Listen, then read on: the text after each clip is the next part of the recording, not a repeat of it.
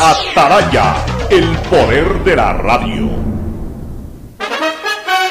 El siguiente es un espacio contratado. Radio Atalaya no se solidariza necesariamente con las opiniones aquí vertidas. El siguiente en Radio Atalaya es un programa de opinión, categoría O, apto para todo público. La hora del pocho, la hora del pocho se viene con todo en Radio Atalaya. La hora del pocho, la hora del pocho. Alfonso el Pocho Car y su equipo traen para ustedes la opinión política, la opinión deportiva, más premios, sorpresas, regalos para sus oyentes. La hora del pocho, aquí en Radio Atalaya, cada día más líderes. Buenos días, este programa es auspiciado por Aceites y Lubricantes Gulf, el aceite de mayor tecnología en el mercado. Se viene la Feria Virtual de la Vivienda Vies desde este 23 de julio al 2 de agosto, el evento inmobiliario más importante del país con el respaldo de Proyecta TTV. Ingresa a www.feriavies.com.es.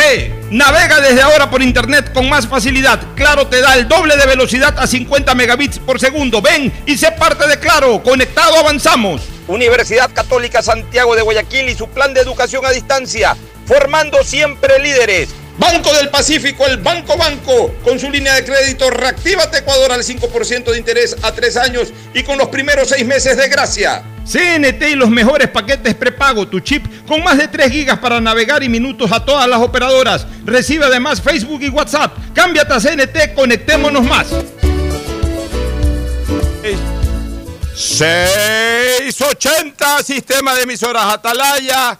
En su año 76, Atalaya nunca falla y marca la raya del bienestar, del progreso y la libertad de Guayaquil, de Ecuador y del mundo. Por eso es una potencia en radio. Cada día más líder y un hombre que ha hecho historia, pero que todos los días hace presente y proyecta futuro en el Dial de los Ecuatorianos. Este es su programa matinal, La Hora del Pocho, de este último día del séptimo mes del año, último día del primer mes del segundo semestre. Eh, se fue el mes de julio, el mes de Guayaquil. Eh, pero celebramos como Debe de celebrarse hoy cualquier cosa en el Ecuador con tranquilidad, con pausa, mirando de reojo, con satisfacción la historia, pero guardando prudencia en el presente. Es decir, contentos de que Guayaquil un año más celebre su fundación, pero que un año más haga honor a esa fundación, refundándose todos los días. Y en las refundaciones siempre hubo lucha, sacrificio, hubo eh, desgracias, muertes, pero siempre logró sobrevivir Guayaquil. Y es lo que hemos hecho nuevamente en este 2020. Y no sé si así vayamos a celebrar el Bicentenario, no importa. La fiesta es lo de menos. La fiesta es lo de menos.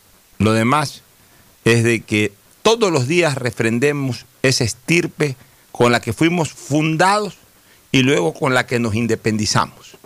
Y mientras pongamos en práctica esa estirpe, la fiesta es lo de menos. El saludo cordial de Gustavo González Cabal, el cabalmente peligroso aquí en hora del pocho. Hoy vamos a estar solos. Gustavo, buenos días. Buenos días, Alfonso.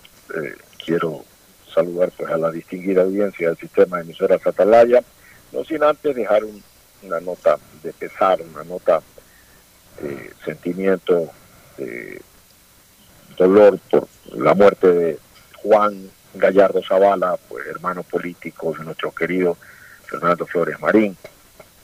En esa línea también queremos presentarle a la familia Gallardo Zavala nuestro saludo y respeto por la pérdida de su hermano.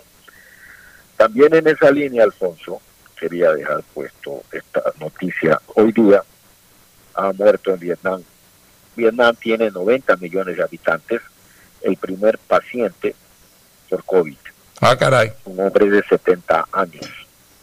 Es decir, en un Vietnam pues no es exactamente Francia en cuanto a desarrollo se refiere, es una economía emergente, un país que ha soportado varias guerras, toda su, su, su, su vida ha estado luchando por ser reconocido, dejó de ser colonia de Francia a través de una guerra, luego vino lo que conocemos todos, la guerra de Vietnam, y finalmente tuvo una guerra con China, eh, pasando la guerra de Vietnam.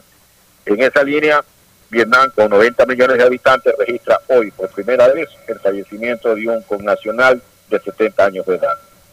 Que es preocupante porque cuando tú dices eso, el primer muerto, yo recuerdo ese primer, esa primera fallecida de COVID en Guayaquil, que fue aquella persona que comenzó a ser investigada eh, justamente y que provenía de la provincia de Los Ríos, que murió en Guayaquil. Y, realmente a partir de esa muerte se vino en cascada todo. Al día siguiente murió la segunda, la familiar. Dos días después murieron 10. Al día siguiente murieron 50. tres días después ya estábamos en 200 muertos y, una cosa terrible. Pero también es claro e importante señalar de que la capacidad de reacción galena de esa época a la actual es totalmente distinta.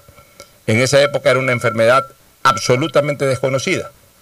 Hoy es un problema que por lo menos ya es conocido. Ya hay alguna manera de tratar la enfermedad con mayor éxito.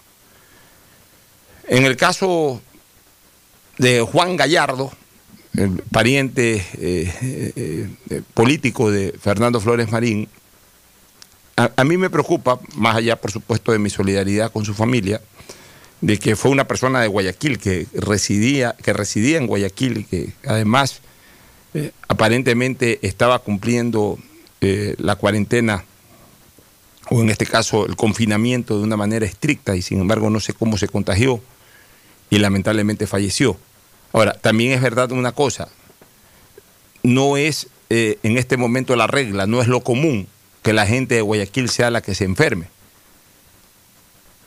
los hospitales de Guayaquil se están de alguna manera saturando en razón de la gente que viene del, del exterior, iba a decir, de, de, provincias, o sea, de, de, otros lados del país, vienen, vienen a Guayaquil a curarse, a tratarse. Por eso tenemos los, los hospitales hoy con una mayor ocupación que hace algunas semanas atrás. No necesariamente ni no eh, de manera específica por gente de la misma ciudad que se enferma. Pero también el caso de Juan Gallardo Zavala nos indicaría de que la gente de Guayaquil no está exenta, de que la gente de Guayaquil también puede contagiarse y también puede morirse, más allá de que los médicos hoy tratan mucho mejor la enfermedad. El caso del el hermano político de Ferfloma es un caso típico también de una persona eh, que no tenía eh, precedentes de salud eh, negativos, o sea, no era una persona eh, predispuesta a enfermedad, pero en cambio sí era un fumador, sí era un, fumador habitual, fumaba bastante, según me ha contado el propio Fernando, y, eso originó de que sus pulmones sean mucho más sensibles. Entonces, aquí también una eh, nueva orientación en el tema. Aquellas personas que no tienen enfermedades preexistentes, pero que tienen antecedentes de tabaquismo, o sea, que han fumado bastante en su vida, aunque ya lo hayan dejado de hacer, deben de tener más cuidado, porque el COVID sigue afectando los pulmones. Y los pulmones, por supuesto, quedan muy sensibles después de recibir tanto palo durante muchos años con el famoso humo del cigarrillo. Entonces, hay que tener un poco más de cuidado. todas las personas que, que hayan sido fumadores o que sean, los que son fumadores, dejen de fumar por, por, salud dejen de fumar. Pero si es que no lo quieren hacer o no lo pueden hacer, porque ya tienen lamentablemente el hábito, ya tienen la adicción al cigarrillo y a lo mejor no la pueden vencer, por lo menos que sean conscientes de que tienen que cuidarse mucho más que otras personas, porque aunque no tengan enfermedades preexistentes, el cigarrillo deteriora el estado propio de los pulmones y ante una afección de COVID, que podría ser superada por una persona que no tenga eh, esa adicción, para aquel que lo tiene podría ser un poco más complicado. De hecho, por ejemplo, la señora de Juan, hablo de Juan Gallardo, que acaba de fallecer hace pocas horas atrás, la señora de Juan también eh, se enfermó de COVID, pero ella ni siquiera tuvo que salir de su casa, pudo recibir atención domiciliaria sin ningún problema. Ella pudo salir, pudo salir bien, no tuvo ningún tipo de complicación mayúscula. Eh, en cambio, su esposo lamentablemente falleció posterior a estar cerca de 10 días en el hospital Teodoro Maldonado. Pero bueno, paz en la tumba de Juan Gallardo Zavala, nuestro abrazo a sus familiares y valga la oportunidad de tomar su caso para seguir haciendo recomendaciones de cuidado por parte de la población. Volvemos a insistir, creo que Guayaquil ha superado el problema de COVID, pero no puede descuidarse. Y debe de ser una tarea del gobierno nacional en recompensa a Guayaquil por haberse convertido en la capital de atención nacional, en coadyuvar con esta ciudad, otorgándole las herramientas necesarias para seguir ayudando al país, pero también para estar listos ante cualquier situación de rebrote que pudiera y que ojalá no se dé.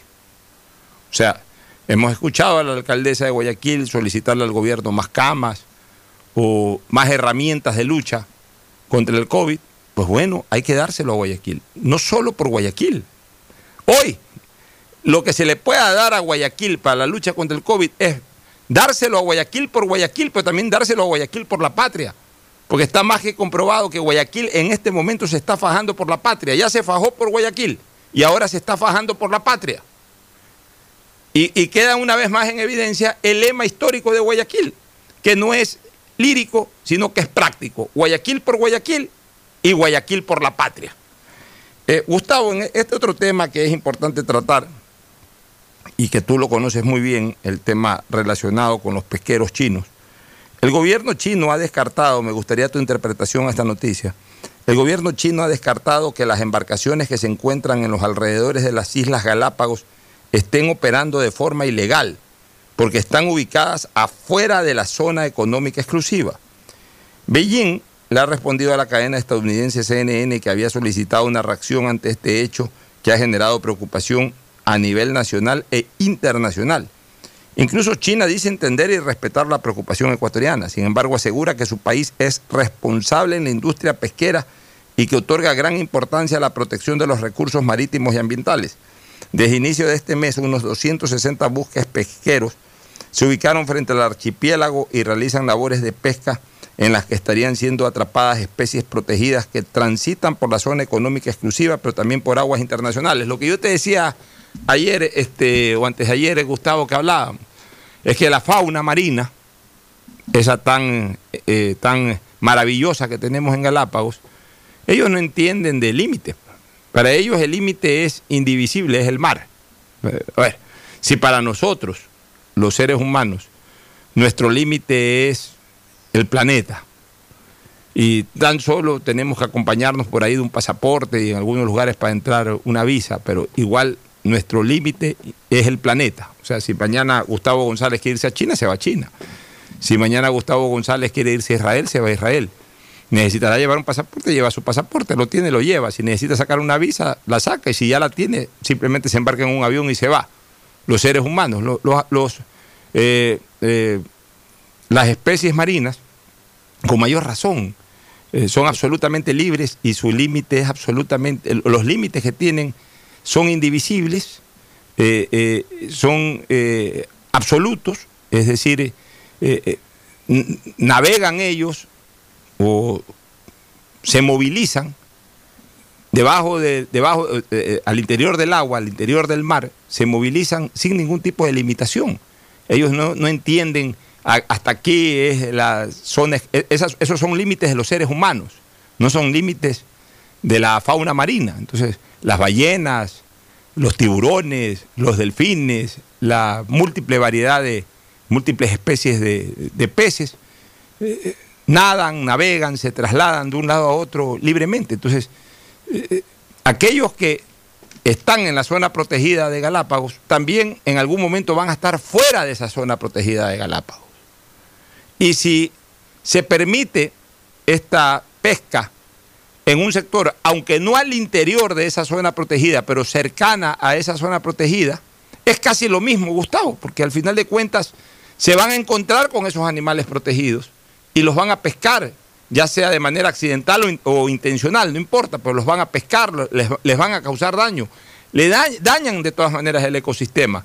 Yo estuve viendo un, un tuit hace pocas horas atrás, en donde incluso ya en las costas de Galápagos, con esta invasión que hemos tenido de buques pesqueros chinos o de otras nacionalidades, pero que se ha concentrado todo esto en el último mes, he estado viendo fotografías de cualquier cantidad de desperdicio industrial eh, que ha llegado a las costas de Galápagos. Háblese de envases de bebidas gaseosas, eh, de aceites y de otras cosas más, pero cualquier cantidad. Y si eso no daña el ecosistema, ¿qué va a dañar el ecosistema entonces? Eh, por eso que el tema es preocupante, eh, Gustavo, porque es un tema que va más allá de una invasión per se de estas embarcaciones internacionales a, las zonas protegidas. Es el hecho de que aunque no invadan, aunque no invadan en lo, en lo político, es decir, en, en los trazos que hay en los límites que se han establecido para aquello, igual están invadiendo nuestro, eh, el, ecosistema galapagueño, lo están invadiendo, lo están afectando. Y eso tarde o temprano va a, va a traernos a los ecuatorianos y a quienes amamos la biodiversidad, a quienes eh, amamos ese concepto patrimonial de Galápagos como patrimonio de la humanidad, nos va a traer eh, efectos absolutamente nocivos, Gustavo. Sí, Alfonso. Eh, mira, yo debo decirte algo. Este es un tema que a mí particularmente me apasiona. En el año de 1992, el 10 de agosto de ese año, fui posesionado subsecretario de Recursos Pesqueros. En el gobierno anterior se había abierto la pesquería de calamar gigante, de Tosidicus gigas, en aproximadamente 14 barcos extranjeros de distinta nacionalidad, todos asiáticos. Para octubre de ese mismo año, es decir, dos meses después, los expulsé del país. Los expulsé del país, tuvimos problemas eh, de carácter diplomático, pues eh, los países se sintieron ofendidos y todo, pero yo sostuve mi criterio en el sentido de que no se podría abrir una pesca nueva, una pesquería nueva, si no se contaban con los estudios que determinen cuán conveniente era esa pesquería. Y entonces al año siguiente eh, hicimos un estudio muy extenso sobre el calamar gigante en nuestro mar, en nuestra zona económica exclusiva. El calamar gigante es cadena alimenticia de los atunes, de los peces espadas, de los dorados, de las ballenas piloto.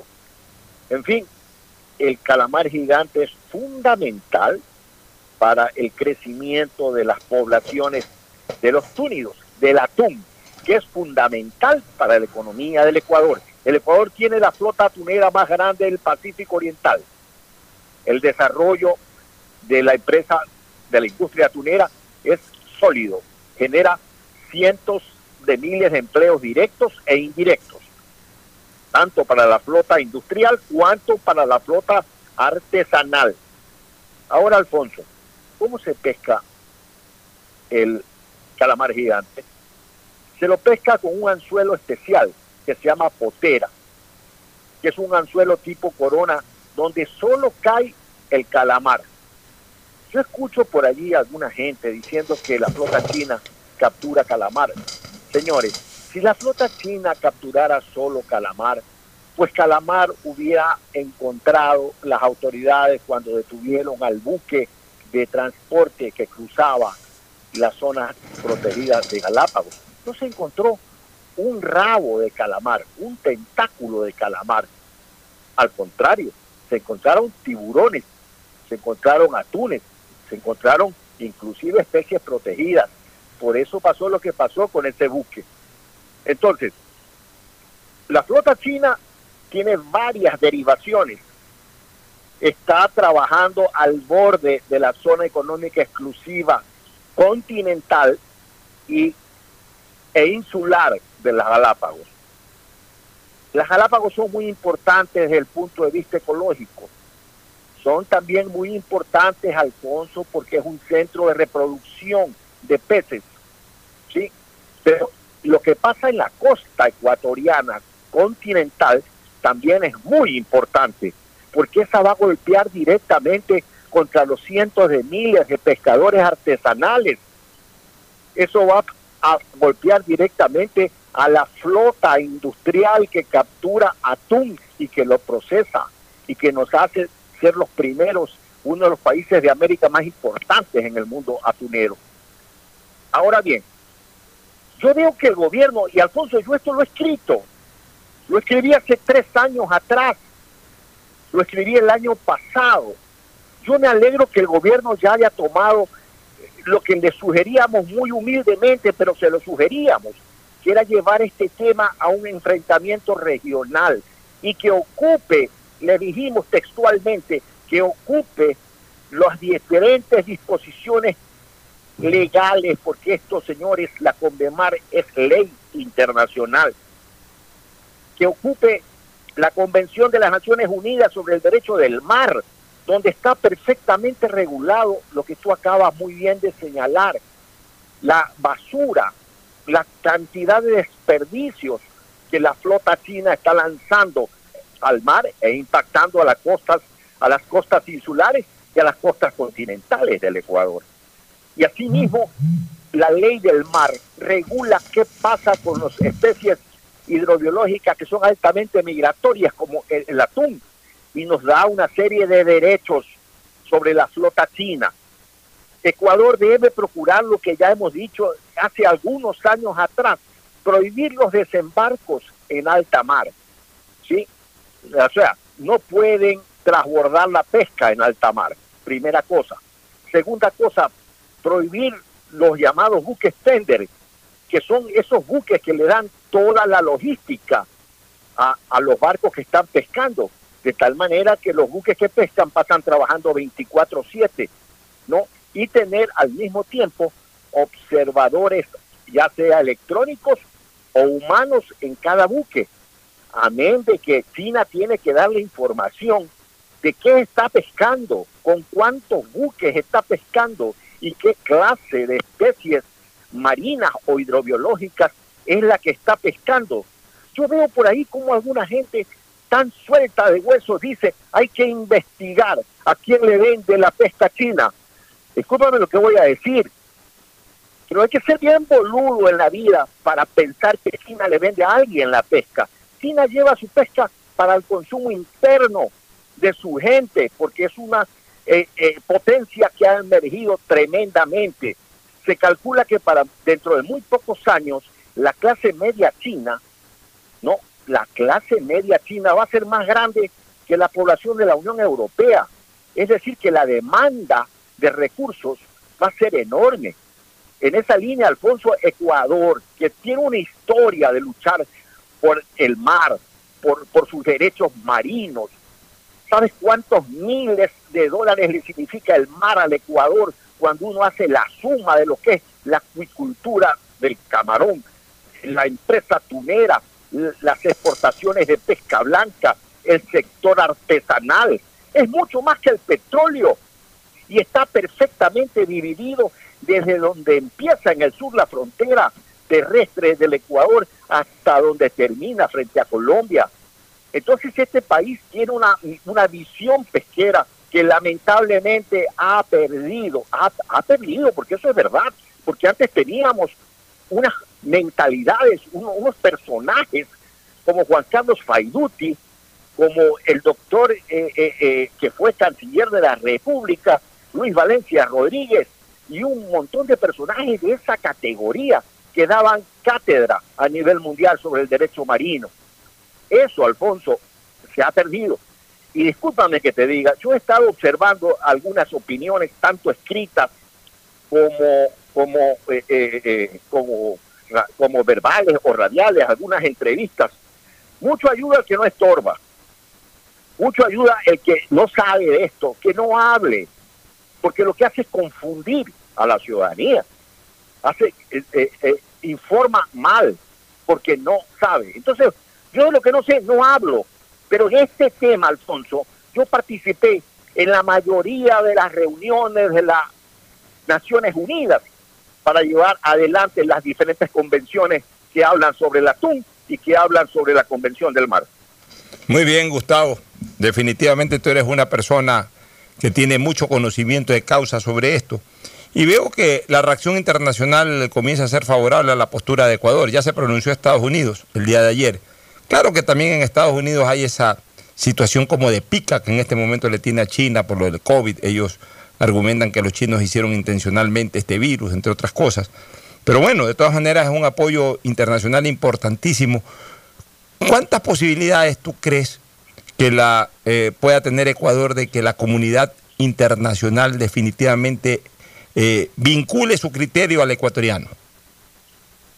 Todas, Alfonso. Lo que está pasando en Chile, cuando ya pasó, como decíamos el día lunes, la corriente fría de Humboldt es un afloramiento que se está ubicado aproximadamente en el medio del, mapa político chileno, en el mar chileno. Es un afloramiento de aguas frías que se mueve alrededor de 20 kilómetros diarios con esa velocidad y que tiene una temperatura de 4 grados centígrados. Ahora que ya los chinos no están pescando frente a Chile, las pesquerías de los pescadores artesanales y la propia flota que pesca jurel, que es un pez transonal migratorio, se está recuperando. Entonces tenemos que ir a conversar y a presentar una sola línea con aquellos países que son afectados. Porque aquí no es que yo puedo pescar calamar, yo, yo puedo decir, Alfonso, yo no pesco un solo atún, lo cual es falso. Yo no pesco un solo tiburón, lo cual es falso. ¿No? Yo solo pesco calamar. Alfonso, el calamar se pesca de noche y se pesca básicamente con luces artificiales para producir, como el, calamar es un animal de hábitos nocturnos, ¿no? producir que el dosidicus gigas vaya hacia la superficie donde lo estás iluminando y ahí lo agarras con estos anzuelos tipo corona, como te decía. Entonces, es sumamente importante saber que tanto Chile como Colombia deben estar claros que este, este golpe a cualquier de los recursos, ya sea calamar, supongamos que pescan calamar, cosa que yo lo dudo, yo lo dejo por descontado, que eso no es así. Los barcos que pescan calamar ah, faenan con luces enormes y son barcos especialmente diseñados para eso. Es decir, un barco que pesca calamar no puede pescar otra cosa sino calamar, porque tiene solamente unas luces que la bajan y producen una iluminación como un estadio cada barco. Entonces, eh, aún si pescaran solo calamar, esa, esa sobrepesca de calamar va a impactar directamente con, contra las pesquerías continentales e insulares del Ecuador y contra toda la cadena alimenticia. Yo creo que Ecuador, si arma un buen equipo, y en la Cámara Nacional de Pesquería hay gente que puede estar oyendo este programa y sabe que es verdad, ellos tienen elementos que pueden trabajar perfectamente este tema con la Cancillería. Pero la Cancillería tiene que, pensar que no puede llevar solo a los señores ecologistas, o a los empresarios del turismo en Galápagos. Yo tengo la reserva eh, privada más grande del Ecuador, pero yo no vivo de eso. A mí no me da un centavo tener esa reserva. Hay, hay personas que hablan de la ecología porque les gusta el verde, pero les gusta el verde del billete, porque de eso viven. De decir conserven las Galápagos, porque mi negocio, mi negocio está en Galápagos, porque yo tengo la industria turística en Galápagos. Pero eso está muy bien que la tenga. Eso está muy bien, pero que no se me venga a ser el ecologista, porque el ecologista es otra cosa. En ese sentido, es importante que esa comisión que ha hecho el presidente no solo tenga la vista de Yolanda Cascabache, que es una ecologista, debe estar un representante de la Cámara Nacional de Pesquería, que tiene elementos como Franklin Mormaza, un hombre graduado en Inglaterra, ¿no? graduado en pesquerías en Inglaterra, un oceanógrafo de primera categoría, que puede estar allí. Mira, Franklin Ormaza les da cátedra a nivel mundial de este tema. Y entonces esas personas, y existen un montón de personas más que te puedo dar el nombre, que deberían estar allí, porque les pueden dar los argumentos técnicos que ellos no tienen, no saben. la ley del mar no la conocen, Alfonso, nunca la han leído. Y lo, y lo que es peor, eh, no entienden muchas cosas, porque la ley del mar tiene mucho sentido común, porque demoró muchísimo. Mira, para hacerse la ley en 1980, se empezó a discutir en 1958. Entonces fue un proceso muy largo, donde se, se estuvo discutiendo muchísimo, con mucha precisión. Entonces debe poner gente que sabe, en la Cancillería yo te puedo dar un par de nombres. Por ejemplo. lamentablemente están de embajadores, uno en Brasil y el otro en Canadá. ¿Cuáles son esos nombres? Diego Stacy, ¿no? Y Diego Rivadeneira, que son espectaculares. Pero bueno, pero se los puede convocar, están de embajadores, pues se los puede convocar. Es que sabes cuál es el problema, Gustavo, que ocurre con los gobiernos igual que con los medios de comunicación. Se limitan a X cantidad de nombres conocidos y de ahí no escarban un poquito más. O sea, tú ves en los canales de televisión o en las emisoras, eh, escuchas o en los canales ves, que sobre X tema siempre dan la vuelta a las mismas personas. Tema empresarial, los tres o cuatro dirigentes empresariales. Tema económico, los cuatro o cinco ex ministros de finanzas. Tema este de ecológico, la ciudad Cacabaxe, acá a veces le paran bola a la señora Inés Manzano, y a uno o dos más a la familia Sevilla y punto. No escarban un poco más. Eh, tú mencionabas un nombre hace un ratito que daba cátedra. Ese nombre, por favor, me lo repites. Franklin Ormaza. Franklin Ormaza. No tienen idea quién es Franklin Ormaza. Si escarbaran, si llamaran a gente como en tu caso, que conoces a personas y conoces además la materia, tú también puedes estar perfectamente involucrado en asesorías de esta, de esta naturaleza. Pero tú también podrías decir, ¿sabes qué? Franklin Ormaza, el señor Diego Rivadeneira, el otro Diego que mencionaste, Stacy, me parece que mencionaste, que está en Brasil. Ya, eh, eh, esa gente, involucren a esa gente que saben, que dominan la materia, pero que no son marcas registradas porque generalmente no han producido eh, impacto mediático en algún momento. Los otros, como han sido ministros o como siempre han estado en las mismas temáticas, solamente ellos convocan Pienso que el gobierno nacional debería, entre otras cosas, ya dar eh, un, paso adelante eh, en esa situación. No solamente involucrar a los mediáticos, sino involucrar a los que saben. Y en este tema, tú has referido aquí nomás ahorita tres nombres. Dos de ellos incluso trabajan para el gobierno, porque son embajadores, por ende son eh, funcionarios de gobierno. Convóqueselos para que vayan, para que ayuden a defender la tesis ecuatoriana, aprovechando al menos en este tema que tenemos el criterio favorable de la mayor parte de la comunidad internacional y que es un tema tan sensible porque todo el mundo, cuando se afecta a un patrimonio de la humanidad, como en este caso es Galápagos, todo el mundo salta, porque por eso es patrimonio de la humanidad, es decir, patrimonio del mundo. Entonces, el mundo salta cuando esto se ve afectado. Aprovechemos esta circunstancia de carácter geopolítica para hacernos respetar. Nos vamos a la pausa, retornamos con otros temas, Gustavo. Ya volvemos. El siguiente es un espacio publicitario apto para todo público. Tu casa nueva ya es una realidad. Proyectate con la nueva plataforma de negocios inmobiliarios y encuéntrala en la primera edición virtual de la Feria de la Vivienda BIES 2020. Desde este 23 de julio al 2 de agosto Ingresa a www.feriabies.com.es, donde encontrarás asesorías en línea, proyectos de vivienda, departamentos, oficinas, simulador de préstamo y acceso al portal inmobiliario en el que podrás elegir tu vivienda ideal. Tu oportunidad de tener casa propia es ahora. Con el respaldo de Proyectate TV, ingresa a www.feriabies.com.es. Si quieres estudiar, tener flexibilidad horaria y escoger tu futuro, en la Universidad Católica Santiago de Guayaquil trabajamos por el progreso en educación, ofreciendo cada día la mejor calidad Estamos a un clic de distancia. Contamos con las carreras de marketing, administración de empresa, emprendimiento e innovación social, turismo, contabilidad y auditoría, trabajo social y derecho. Sistema de educación a distancia de la Universidad Católica Santiago de Guayaquil, formando líderes siempre. Algo cambió y se siente.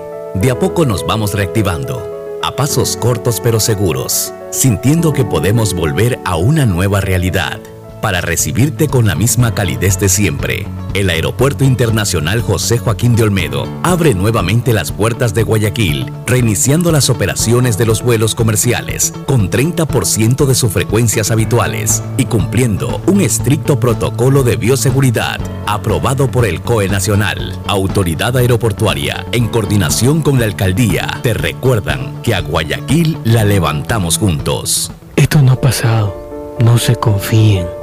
Hay muchas personas que ya se están reuniendo y no respetan el distanciamiento.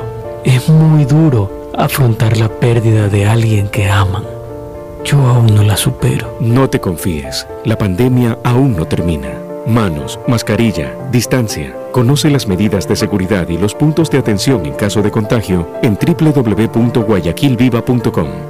Alcaldía de Guayaquil. En Claro, sabemos que necesitas un celular nuevo para estudiar, trabajar y compartir. Por ti bajamos nuestros precios para que te sea más fácil comprarlo. Págalo ahora y llévate tu nuevo Huawei P30 Lite, Huawei Nova 5T o un Huawei J9 Prime. Y te apoyamos en el envío a domicilio gratis. Conectados, avanzamos. Hola profesores, ¿sí sabían que CNT tiene los juegos más pepa de la web? ¡Hablen bien! Recargando este 6 latas, recibes sin costo una suscripción a CNT Gamers, el portal con los juegos más top para que no pares de divertirte. CNT, conectémonos más. Más información en www.cnt.com.es. Tu casa nueva ya es una realidad. Proyectate con la nueva plataforma de negocios inmobiliarios y encuéntrala en la primera edición virtual de la Feria de la Vivienda BIES 2020 desde este 23 de julio al 2 de agosto. Ingresa a www.feriabies.com.es, donde encontrarás asesorías en línea, proyectos de vivienda, departamentos, oficinas, simulador de préstamo y acceso al portal inmobiliario en el que podrás elegir tu vivienda ideal. Tu oportunidad de tener casa propia es ahora. Con el respaldo de Proyectate TV, ingresa a www.feriabies.com.es. Detrás de cada profesional hay una gran historia. Aprende, experimenta y crea la tuya. Estudia a distancia en la Universidad Católica Santiago de Guayaquil. Contamos con las carreras de marketing, administración de empresa, emprendimiento e innovación social, turismo, contabilidad y auditoría, trabajo social y derecho. Sistema de Educación a Distancia de la Universidad Católica Santiago de Guayaquil, formando líderes. ¿Qué más, mis brosters? Somos Giga y Minuto. Habla bien, esos manes de CNT saben. Pero de Leif. Y con sus paquetes prepago de 1 a 6 dólares, recibes 2 gigas en redes sociales. Y muchos megas adicionales para navegar. Sí cachaste, ¿no? Pero more than you. CNT, conectémonos más. Más información en www.cnt.com.es. Llegó el momento de volver a abrir las puertas a la ilusión, de prender las luces a un futuro mejor, de empezar de nuevo. Presentamos Crédito Reactiva de Ecuador, un crédito con fondos del gobierno nacional para micro, pequeños y medianos empresarios, al 5% de interés. Recíbelo ahora y empieza a pagar en 6 meses, hasta 36 meses plazo. Llegó el momento de reactivar la producción y proteger el empleo. Juntos saldremos adelante. Banco del Pacífico. A Ecuador, lo reactivamos todos. El gobierno de todos. Hay sonidos que es mejor nunca tener que escuchar. Porque cada motor es diferente.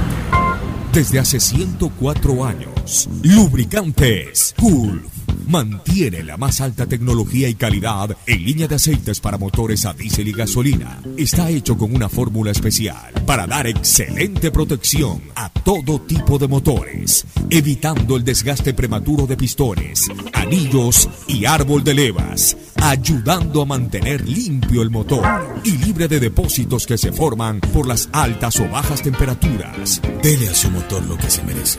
Lubricantes Gulf, la más alta tecnología en lubricación. 104 años preservando la vida de su motor. Lubricantes Gulf. Gulf es más lubricante.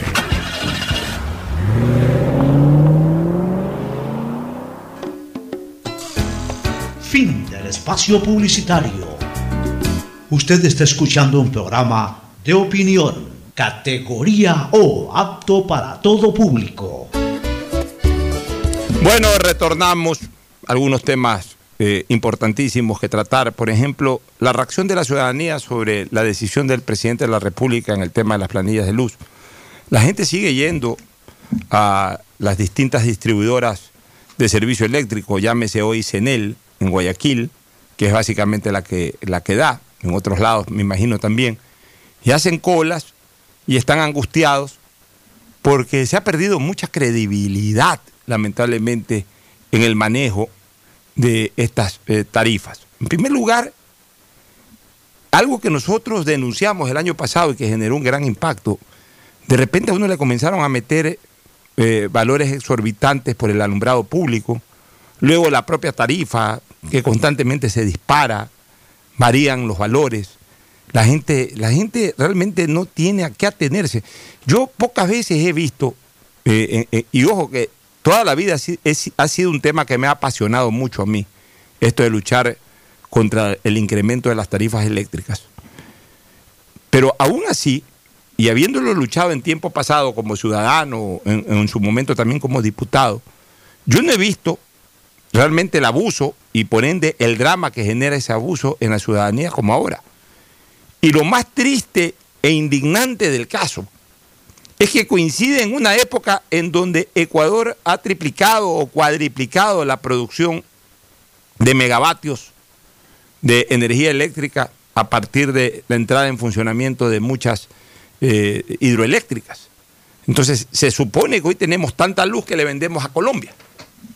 Le estamos vendiendo 100 millones de dólares a los colombianos, pero eso también hasta cierto punto nos fastidia, porque ahora resulta que los colombianos en la sala de su casa reciben una luz ecuatoriana con una mejor tarifa que nosotros los ecuatorianos. Entonces son cosas que no pueden ser. Pero más allá de, de esto de aquí, lo que habría que enfocar es la pérdida de credibilidad que las propias distribuidoras eléctricas han generado a las, a las determinaciones o a las resoluciones del gobierno. ¿Por qué? Porque el gobierno dice una cosa, pero la gente no lo observa en las planillas.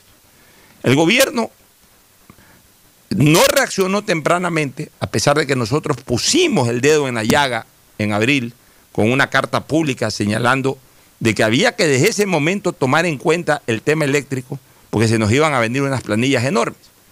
No le pararon bola en ese momento. Hoy día veo que hasta el editorial principal de Diario El Universo lo concentra en ese tema. El presidente antes de ayer hizo una cadena exclusivamente para ese tema. O sea, ahora sí es tema.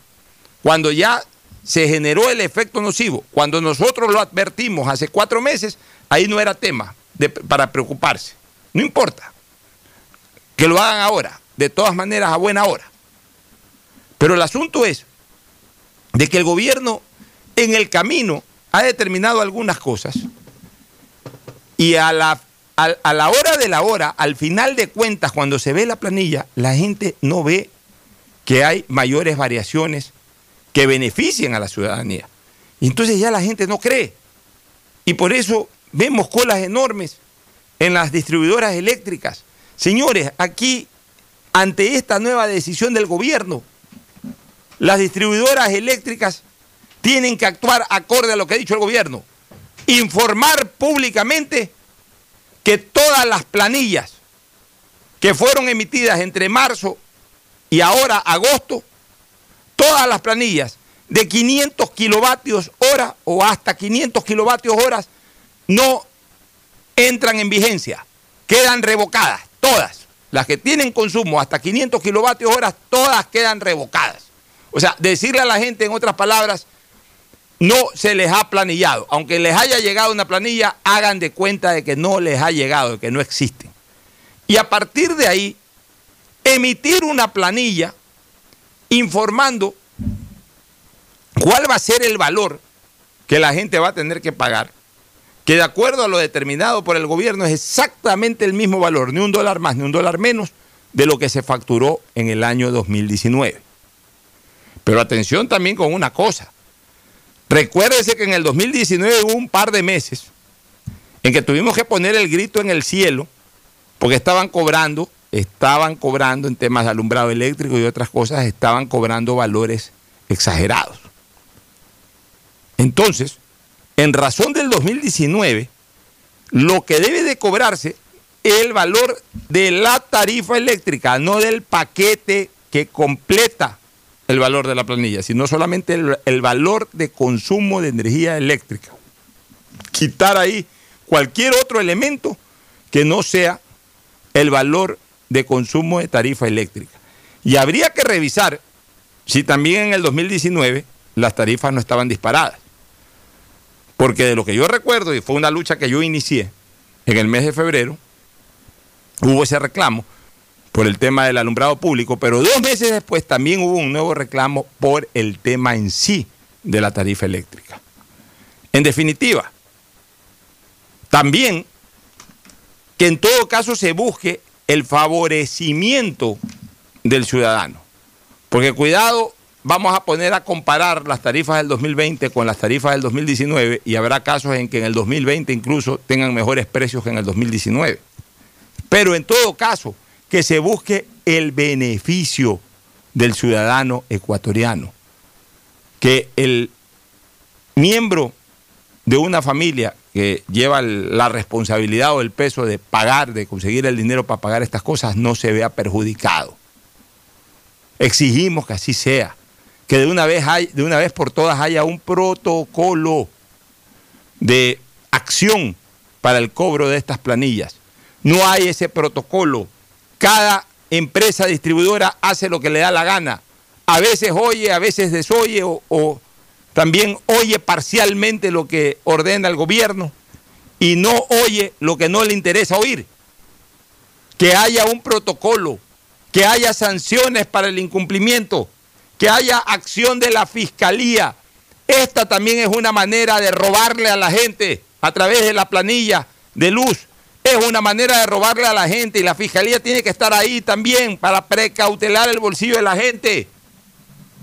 No solamente la fiscalía está para, entre comillas, precautelar que no, se, que no le roben a las entidades públicas. O también, obviamente, para atender ante denuncias puntuales de robos personales o robos particulares que puedan ocurrir o delitos que puedan ocurrir en la calle. Se sabe que la fiscalía está para eso. Pero también para esto de acá, para de oficio evitar que este tipo de cosas se den. Y hay un delito ahí que podría estar configurándose en los, en los próximos días o en las próximas semanas. Que si las distribuidoras eléctricas no cumplen con lo dispuesto por el presidente de la República, se estaría configurando el delito de desacatar orden legítima de autoridad competente. Y para eso tenemos una fiscalía que debe de actuar de inmediato y comenzar a procesar a los responsables legales, a los representantes legales de estas entidades de servicio de fluido eléctrico. Gustavo, vámonos a lo político. Se sacudió el ambiente con la decisión la tarde de ayer de, o la mañana de ayer del Consejo Nacional Electoral de eliminar al partido de Álvaro Novoa. ¿Tu opinión? Eh, yo tengo la misma eh, evaluación que escuché a Andrés Volter, a Alciditos Montilla y a ti en El Paso. Eh, el solo nombre de Álvaro Novoa el solo nombre, porque Álvaro no está en campaña, no está poniendo pancartas, no está haciendo mayor cosa. Digamos que la expectativa que ha creado su nombre ha levantado el avispero, porque esta es una ola electoral que la va a surfear la persona, la va a surfear la persona que haya demostrado en su vida que es capaz de realizaciones económicas que impliquen bienestar para la gente que rodea esas situaciones económicas. Este es el momento para un presidente con conocimiento de lo que tiene que hacer en el país.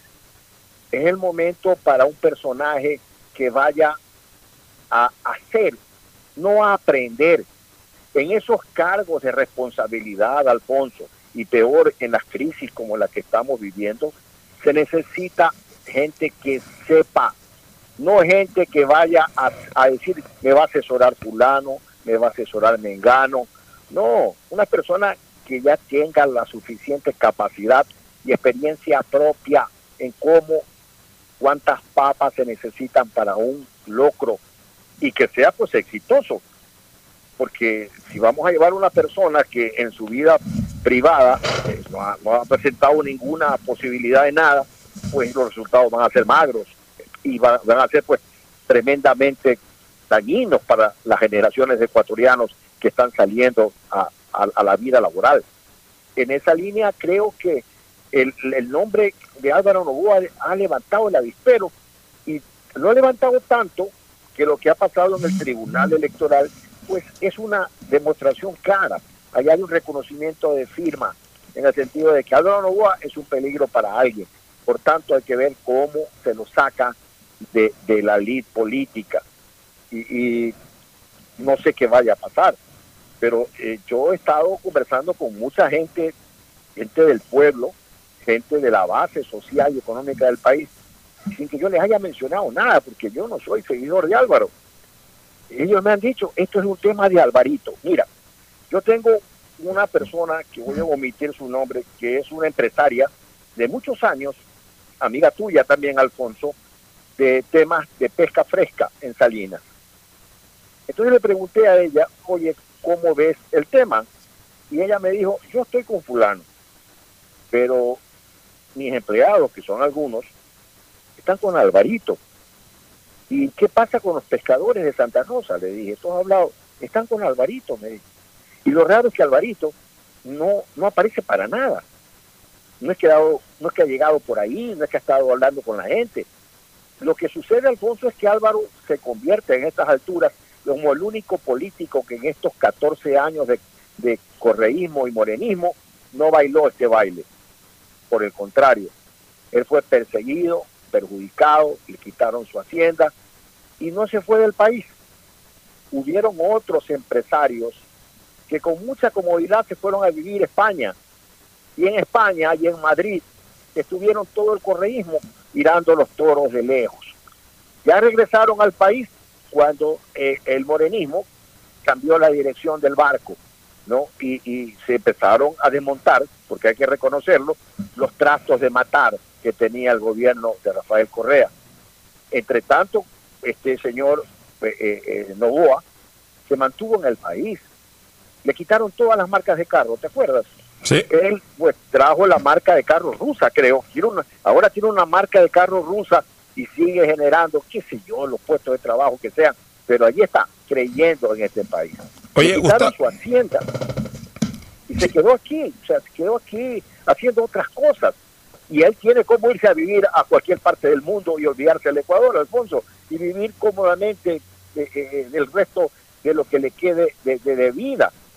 Y otra cosa, Alfonso, Álvaro no entró a ninguna componenda política en estos 14 años de gobierno. Pero también, también porque en estos 14 años de gobierno prácticamente dejó espacios políticos, pues, este, Gustavo, en el sentido de que eh, tras haber obtenido una gran representación legislativa en el 2007, fue defenestrada por lo del, lo del bloque de los manteles, y, y de ahí ya Álvaro realmente no tuvo una mayor respuesta electoral ni para él ni para sus bloques legislativos. Entonces, por lo menos en los últimos ocho años Álvaro no ha tenido ni siquiera un solo asambleísta, no ha tenido un solo concejal. O sea, realmente eh, quedó casi extinguido políticamente y, y, ahora a través de esta especie como de reinvención que él se hizo, a través de eh, ciertos videos hasta cierto punto extravagantes que generaron que la ciudadanía lo enfoque desde otro punto de vista, le hagan memes constantemente, siempre aludiéndolo como a, al hombre que no entiende nada. Siempre para cualquier cosa no entiendo y salía la cara de Álvaro con cualquier, con cualquier cosa que inventaba la gente. Este, eso logró posicionarlo en el imaginario de la gente. No sé si eso le alcance para posicionarlo en, un, en una imagen presidencial. No sé. O sea, no sé realmente, no me he puesto a estudiar sociológicamente a la gente qué es lo que quiere del próximo gobierno. Si la gente quiere del próximo gobierno, eh, gente que, verdaderamente haya presentado proyectos serios, que haya estado constantemente en el debate político, es probable de que Álvaro no tenga mayor espacio eh, en cuanto a, a obtener una cantidad de votos importantes. Si es que la gente quiere otra cosa, a lo mejor Álvaro sí va a obtener eh, votos importantes. Entonces habría que ver verdaderamente qué quiere el electorado ecuatoriano. Pero lo que sí es cierto es que su aparición como posible candidato a la presidencia de la República sí generó eh, expectativas. Y ahora, bajo esta decisión del Consejo Nacional Electoral, esa expectativa queda suspendida.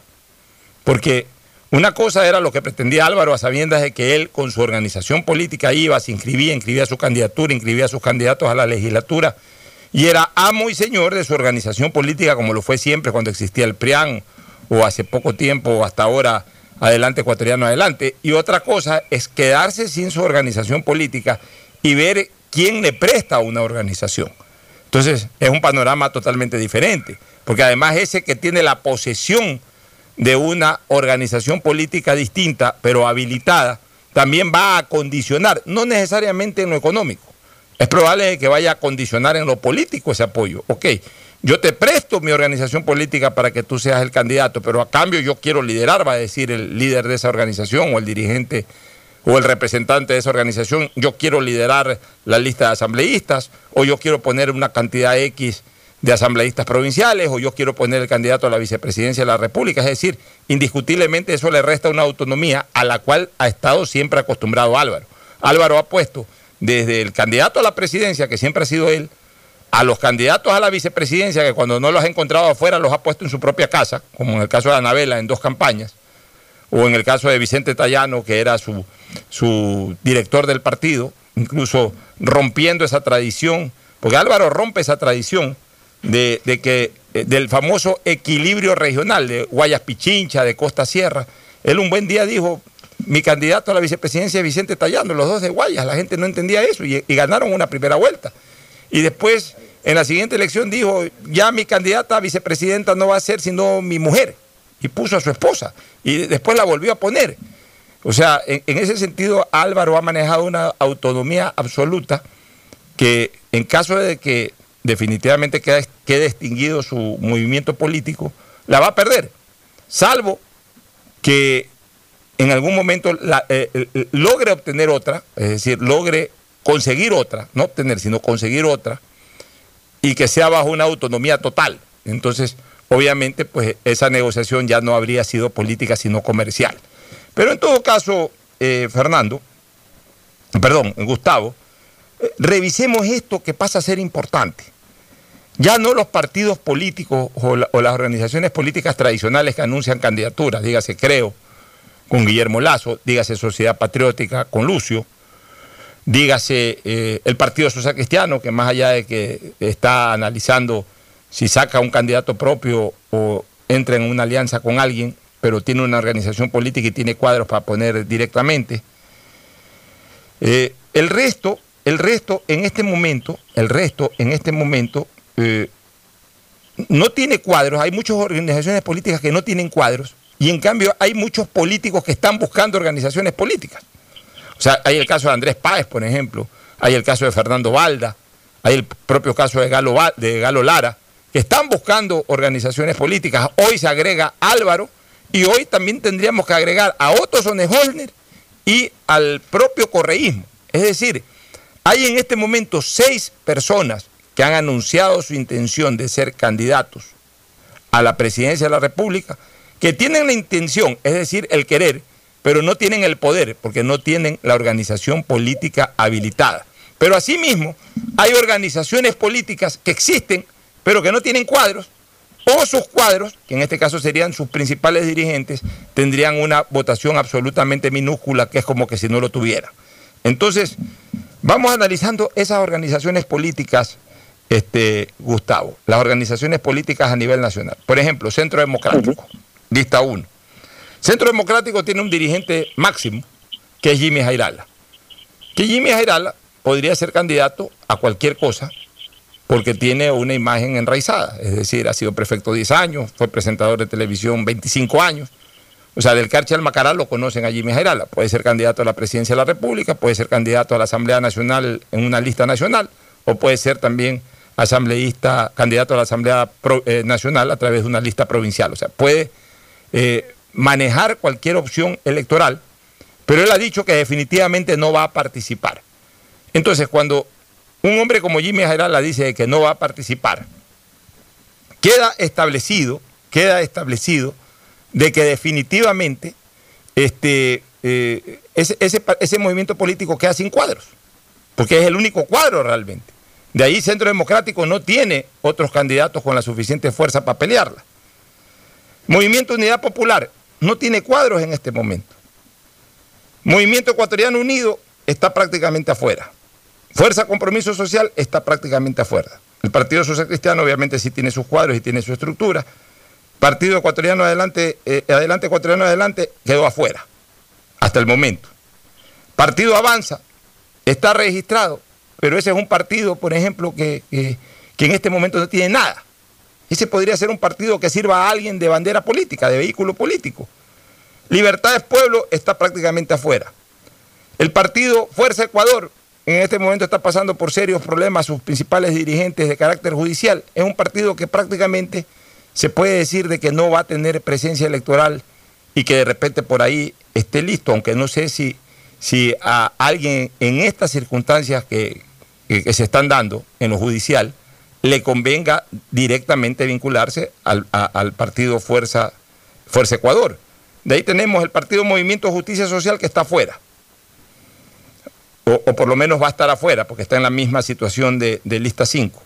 Tenemos a la izquierda democrática, que es un partido tradicional, pues un partido sin, en este momento, cuadros políticos. Ahí solamente quien impulsó su reactivación, que es la señora asambleísta, eh, cuyo nombre en este momento no lo recuerdo, que es la única que se ha movido y es, que y es la única que aparece ahí. Entonces, de alguna u otra forma, Izquierda Democrática también puede ser una plataforma partidista para algún político de estos que quieren ser candidatos, pero que no tienen organización política, pero que obviamente también tienen que tener una identidad ideológica con la izquierda democrática, porque la ID es una organización eh, muy, eh, eh, como es muy tradicional, es muy asentada también ideológicamente. Entonces, no es que cualquiera ahí, de derecha, por ejemplo, declarado de derecha, puede coger la bandera de izquierda democrática. O sea, es un, es un movimiento que tiene mucha tradición, mucha historia. Entonces, también tienen que ir con la línea histórica de ese partido político. Tenemos eh, lista 12 es el, lista 15, el Movimiento Popular Democrático, que fue reactivado porque no tiene cuadro y que es más o menos lo mismo de Unidad Popular. Tenemos el Partido Socialista, que desde hace mucho tiempo viene siendo un membrete. Tenemos Pachacute, que obviamente será representado por la facción indígena. Tenemos el movimiento político Unión Ecuatoriana, que es de pesantes, que ese movimiento también en un momento determinado puede servir de plataforma para cualquiera de estos que quieren ser, pero que todavía no pueden ser. Tenemos Ruptura, que volvió, y yo no sé qué va a ser Ruptura. Yo no sé qué va a ser Ruptura realmente, si va a poner candidatos o no va a poner candidatos, pero por ahí Ruptura también puede ser una plataforma que sirva para alguien. Tenemos el movimiento Podemos, que ya lo van a extinguir. Tenemos Alianza País, que no creo que nadie se quiera acercar. Y tenemos concertación, que es un movimiento que puede servir mucho para negociaciones políticas. O sea, al menos del centro hacia la derecha, en tendencia del centro hacia la derecha, creo que concertación, el propio movimiento de pesantes, podrían ser los movimientos que sirvan para candidatos que se identifican del centro hacia la derecha como, como un vehículo electoral posible. Y del centro a la izquierda, aquellos candidatos de centro izquierda, que están buscando una plataforma podrían utilizar la izquierda democrática, básicamente, que yo creo que es el partido, en este instante, es el partido que eh, está esperando justamente que alguien aparezca para que levante su bandera y tampoco para que se extinga, porque si Izquierda Democrática no participa, corre el riesgo de extinguirse, porque tampoco es que le fue bien en la elección del año 2019. Esto aquí lo vamos a ampliar más adelante, Gustavo, en, los próximos programas porque yo creo que esa va a comenzar a ser la temática electoral importante. Eh, Gustavo, eh, nos despedimos contigo, nos vamos a una eh, recomendación comercial, ya volvemos. Auspician este programa.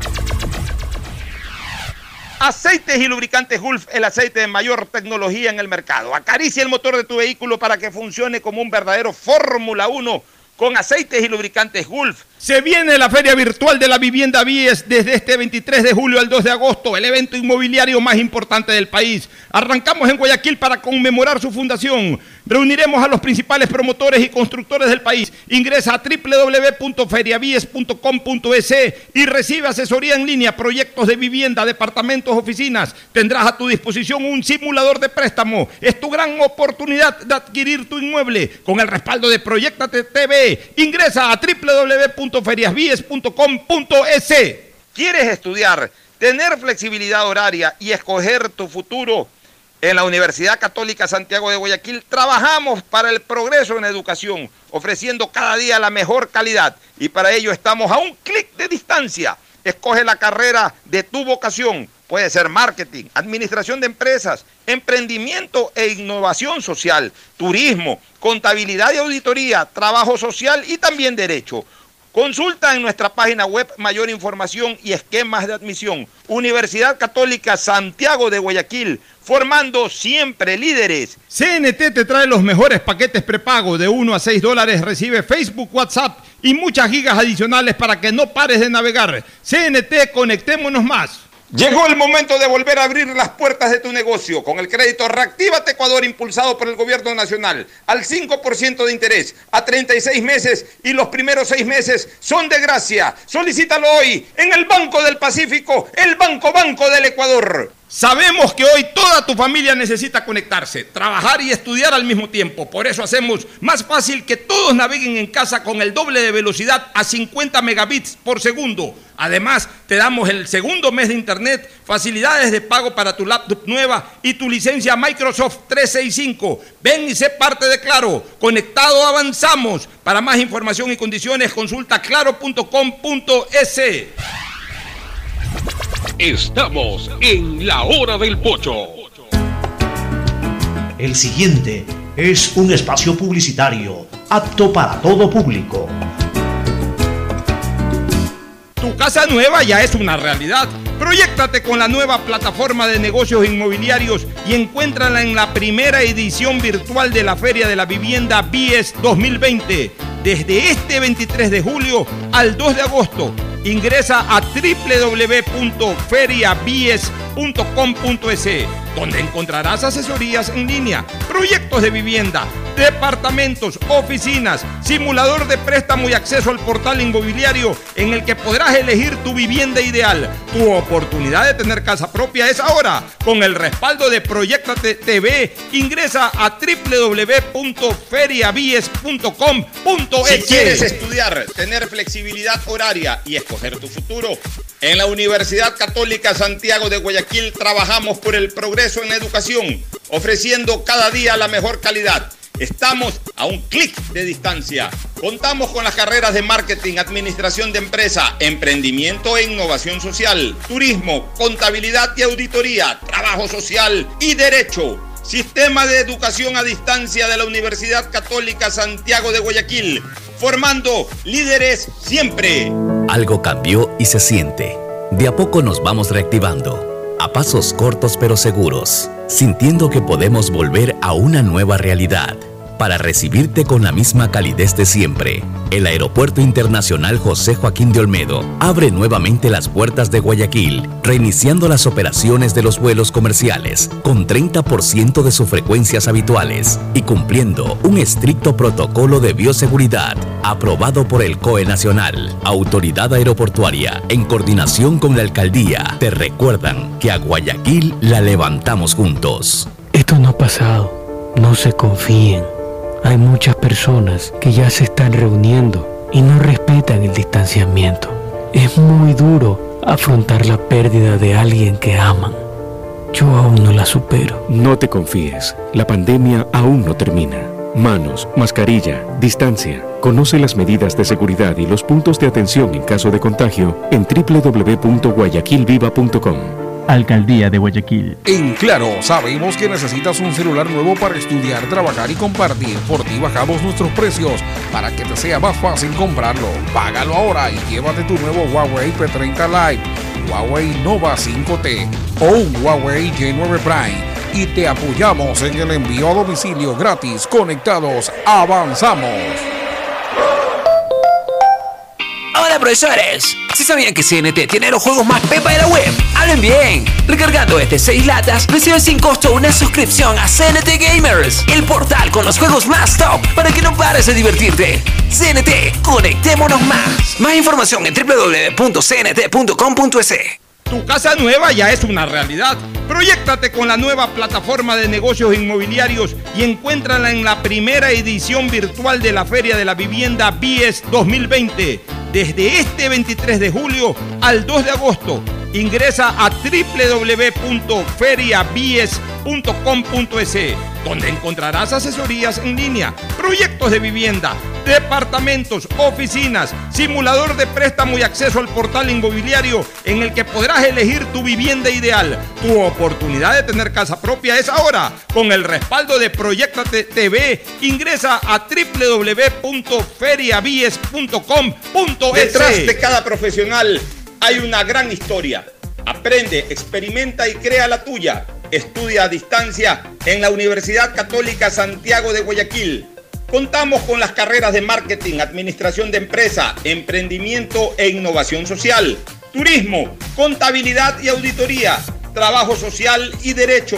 Sistema de educación a distancia de la Universidad Católica Santiago de Guayaquil formando líderes siempre. ¿Qué más, mis brosters? Somos Giga y Minuto. Habla bien, esos manes de CNT saben. Pero de Leif. Y con sus paquetes prepago de 1 a 6 dólares, recibes 2 gigas en redes sociales. Y muchos megas adicionales para navegar. Sí cachaste, ¿no? Pero more than you. CNT, conectémonos más. Más información en www.cnt.com.es. Llegó el momento de volver a abrir las puertas a la ilusión, de prender las luces a un futuro mejor, de empezar de nuevo. Presentamos Crédito Reactiva de Ecuador, un crédito con fondos del gobierno nacional para micro, pequeños y medianos empresarios, al 5% de interés. Recíbelo ahora y empieza a pagar en 6 meses, hasta 36 meses plazo. Llegó el momento de reactivar la producción y proteger el empleo. Juntos saldremos adelante. Banco del Pacífico. Ecuador, lo reactivamos todos. El gobierno de todos. Hay sonidos que es mejor nunca tener que escuchar. Porque cada motor es diferente. Desde hace 104 años, Lubricantes Gulf mantiene la más alta tecnología y calidad en línea de aceites para motores a diésel y gasolina. Está hecho con una fórmula especial para dar excelente protección a todo tipo de motores, evitando el desgaste prematuro de pistones, anillos y árbol de levas, ayudando a mantener limpio el motor y libre de depósitos que se forman por las altas o bajas temperaturas. Dele a su motor lo que se merece. Lubricantes Gulf, la más alta tecnología en lubricación. 104 años preservando la vida de su motor. Lubricantes Gulf. Gulf es más lubricante.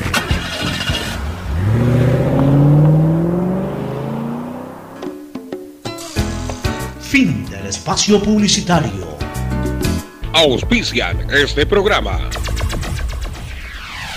Aceites y lubricantes Gulf, el aceite de mayor tecnología en el mercado. Acaricia el motor de tu vehículo para que funcione como un verdadero Fórmula 1 con aceites y lubricantes Gulf. Se viene la Feria Virtual de la Vivienda Vies desde este 23 de julio al 2 de agosto, el evento inmobiliario más importante del país. Arrancamos en Guayaquil para conmemorar su fundación. Reuniremos a los principales promotores y constructores del país. Ingresa a www.feriavies.com.es y recibe asesoría en línea, proyectos de vivienda, departamentos, oficinas. Tendrás a tu disposición un simulador de préstamo. Es tu gran oportunidad de adquirir tu inmueble con el respaldo de Proyectate TV. Ingresa a www.feriasvies.com.es.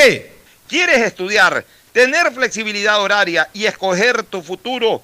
En la Universidad Católica Santiago de Guayaquil trabajamos para el progreso en educación, ofreciendo cada día la mejor calidad y para ello estamos a un clic de distancia. Escoge la carrera de tu vocación. Puede ser marketing, administración de empresas, emprendimiento e innovación social, turismo, contabilidad y auditoría, trabajo social y también derecho.